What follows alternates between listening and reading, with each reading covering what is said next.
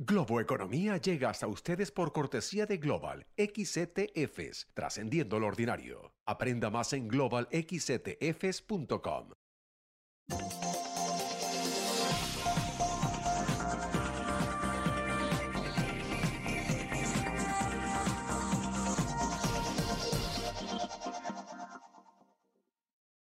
Hola, ¿qué tal? ¿Cómo están? Soy José Antonio Montenegro y esto es Globo Economía. Hoy dedicando todo nuestro tiempo a cómo se ve impactada la economía de América Latina por el último escenario global.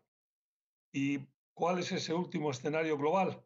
Pues bien, tras el impacto de los golpes de la pandemia y de la guerra de Rusia y Ucrania, que hay que decir que en buena parte aún siguen ahí, tenemos un tercer impacto adicional a los anteriores, el del endurecimiento de las condiciones financieras mundiales.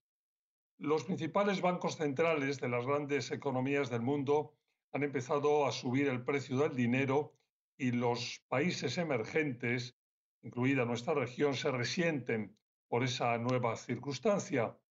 Es cierto que en los últimos tiempos la región ha conocido un avance de crecimiento fruto de la suavización de los efectos de la pandemia y de una relativa, relativa vuelta a la normalidad, en algunos casos ayudada además por la exportación de materias primas del sector energía o alimentación y también por el turismo, pero el encarecimiento de la financiación y el tener que seguir subsidiando a la golpeada población en muchos casos han complicado las cosas de nuevo.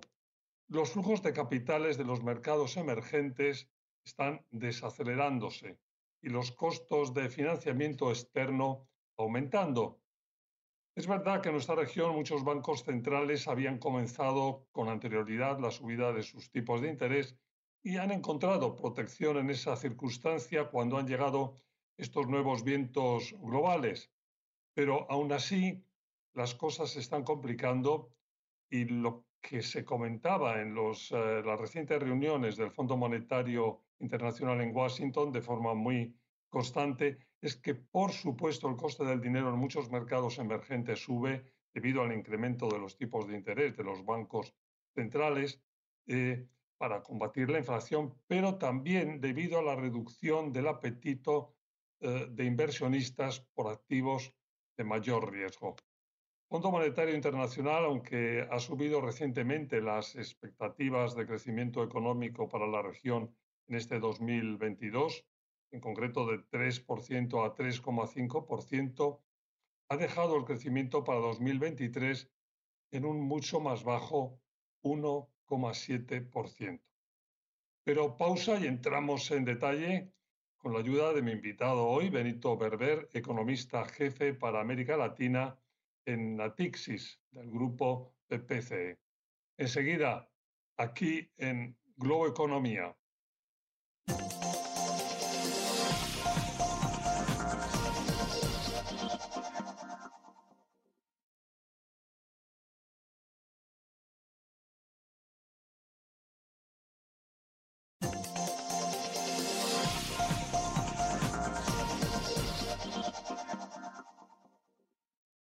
De nuevo, como les decía hace un momento, mi invitado hoy es Benito Berber, economista jefe para América Latina en Natixis del grupo BPCE.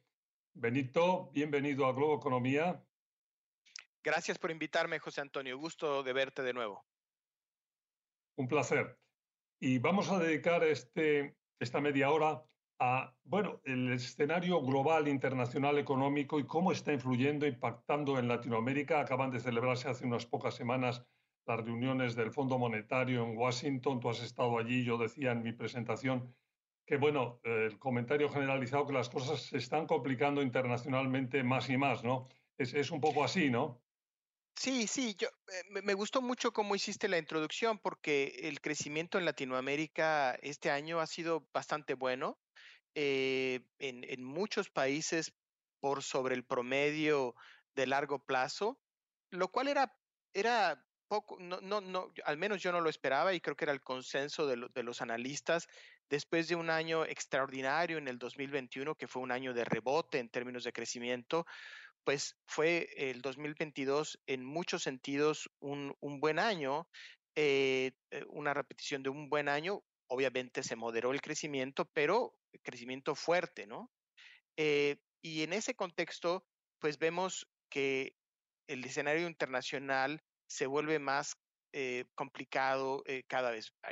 En los países desarrollados eh, hay inflación que no se había visto en, más de cuatro décadas, eh, acompañado de un eh, apretón monetario también, pues que no se había visto en mucho tiempo.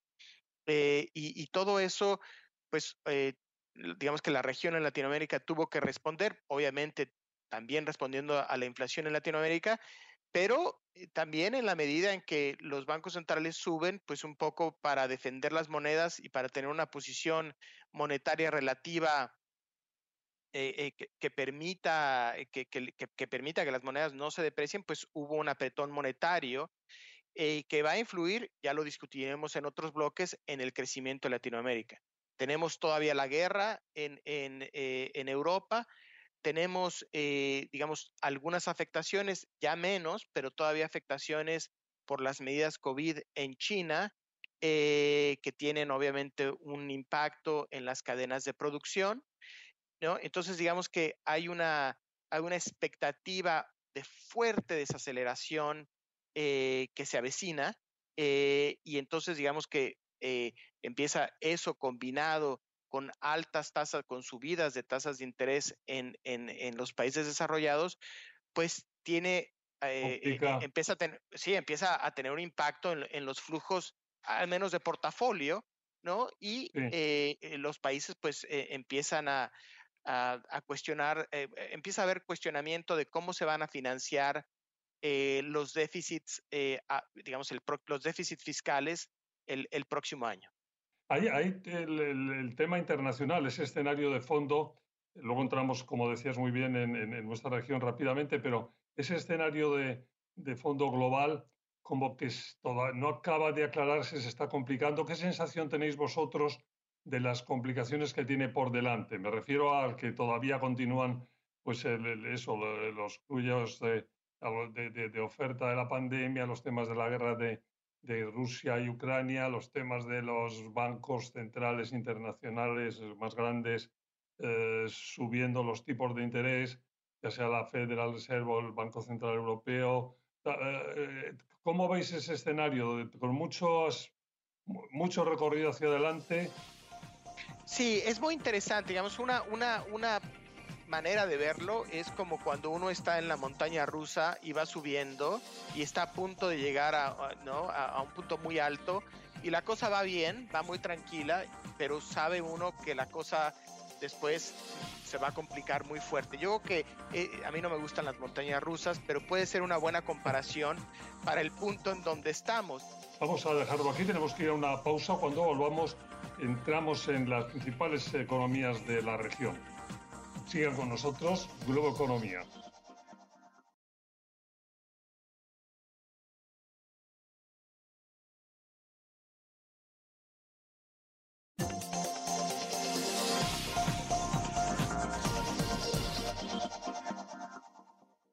Estamos de vuelta, Globo Economía, con Benito Berber, economista jefe para América Latina de Natixis hablando de cómo el escenario económico global está impactando en nuestra región, en América Latina.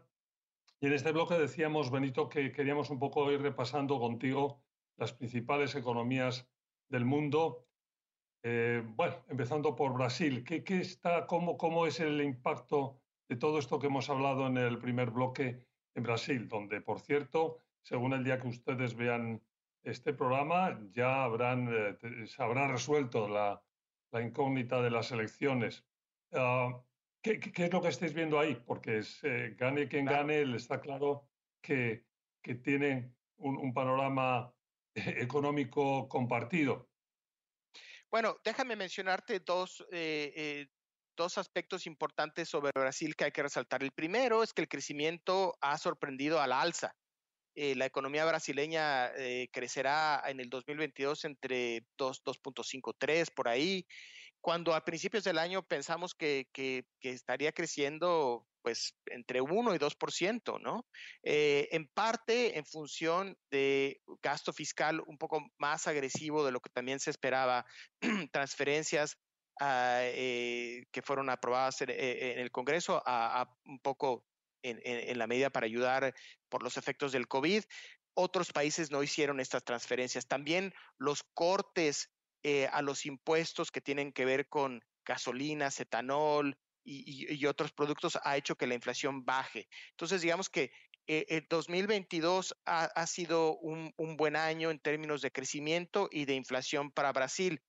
Eh, pero gane quien gane, tendrá que restablecer las reglas fiscales hacia futuro, porque bueno, el, techo fiscal pues se vulneró con tantos cambios eh, ¿no? Que, que, que, se hicieron, algunos justificados por la crisis COVID, otros tal vez un poco más cuestionables. México, tu país, ¿qué, qué es, eh, ¿cuál ha sido sobre el impacto? Eh, ¿Dónde estamos ahí? México lindo y querido. Bueno, yo creo que el crecimiento, exactamente, yo creo que México también ha sorprendido poco menos que Brasil y, y, tal vez lo bueno eh, eh, del crecimiento en México, que es que ha tenido menos apoyo fiscal. Y también estará en el orden del 2%, tal vez un poquito más, eh, 2% de crecimiento anual en el 2022. Eh, la inflación ha sido alta a pesar de los subsidios a la gasolina. Sin estos subsidios seguramente sería mucho mayor de 10%. Con los subsidios estamos hablando de 8 y 9%. Em, parece que la inflación está eh, llegando a su pico, vamos a ver, eh, pero digamos que eh, e, el Banco Central nunca bajó la tasa de política monetaria tanto como otros países lo hicieron y ha subido la tasa monetaria, la tasa de política monetaria, digamos que a la par que la Fed. Yo creo que la, en el caso de México no hay cuestionamientos fiscales de corto plazo.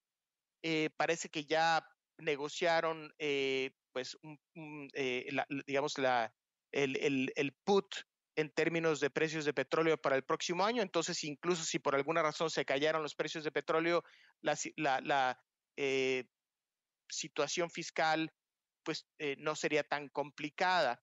Ahora bien, yo diría que el caso de México pues es, es, es un poco de una oportunidad perdida de alguna manera porque con los conflictos con China, yo siento que mucho más empresas eh, eh, internacionales de Estados Unidos podrían eh, establecerse en México de lo que de lo de lo que está pasando, ¿no? Entonces, si la política energética fuera un poco más pro mercado, yo creo que el crecimiento potencial de México sería mucho mayor. Finalmente, ya casi no tenemos tiempo, pero Argentina, ¿qué, qué me dices? Bueno, Argentina, eh, en términos de crecimiento, este no va a ser un mal año. Yo creo que, eh, eh, como en muchos países de Latinoamérica, el consumo les ha ayudado. Pero la inflación ha sido un desastre, no hay un ancla fiscal a pesar del programa con el IMF y, la inflación que en muchos países de Latinoamérica parece haber llegado a su pico, en, Argentina parece que se está acelerando y, eso es un gran problema, genera presiones en el, en el tipo de cambio eh, en, el oficial y en los 15 paralelos que tienen. Y, yo creo que pues eh, va a ser un, año muy complicado el 2023 para Argentina. Bueno, pues déjame que hagamos una pausa, vamos a hacer una pausa y al volver eh, seguimos hablando del impacto en nuestra región de este escenario económico global tan complicado por el que estamos atravesando. Sigan con nosotros Globo Economía.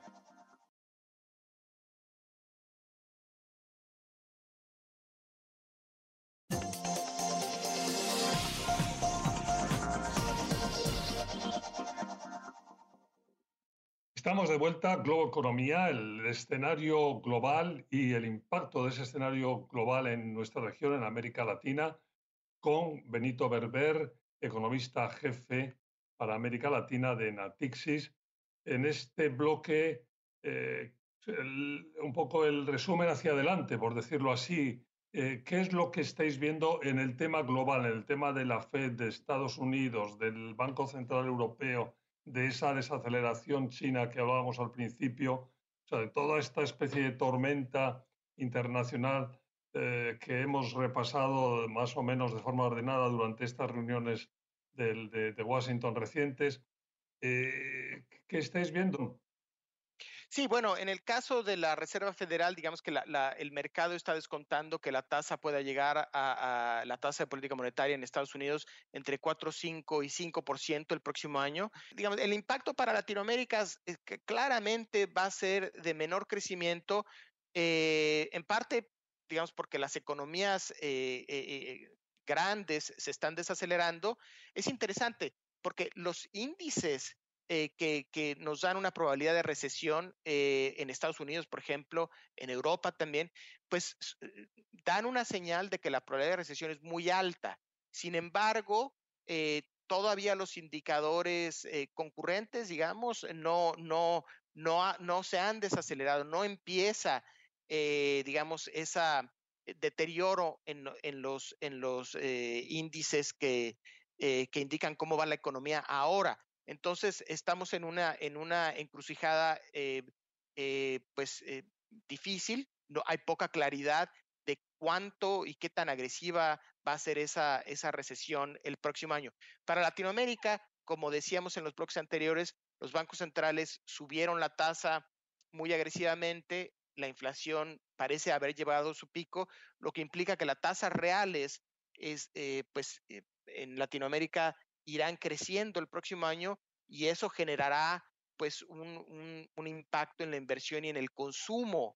Como, como tú sabes y tus eh, escuchas saben, pues el impacto de la política monetaria eh, eh, digamos, es con un retraso.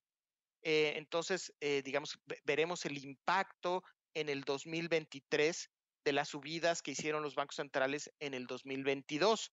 Entonces, la, la, es poco probable que este eh, eh, momentum, esta inercia en el consumo eh, que, vimos en el 2022 se continúe en el 2023. ¿Qué estáis, o sea, como inversionista, qué hacer en un momento así? Bueno, mira, yo creo que, yo creo que en términos de países nos, nos, nos, gusta más México en términos relativos. la situación fiscal es fuerte, eh, al menos en el corto plazo, para los siguientes seis meses. Em, eh, no hay evento político inminente, las elecciones son el 2024. Eh, y tiene factores estructurales como el de China, los conflictos con China que lo beneficia. y entonces yo creo que en términos de países, en términos de, de, activos, los que están asociados al, al, peso mexicano les puede ir mejor en términos relativos que otros.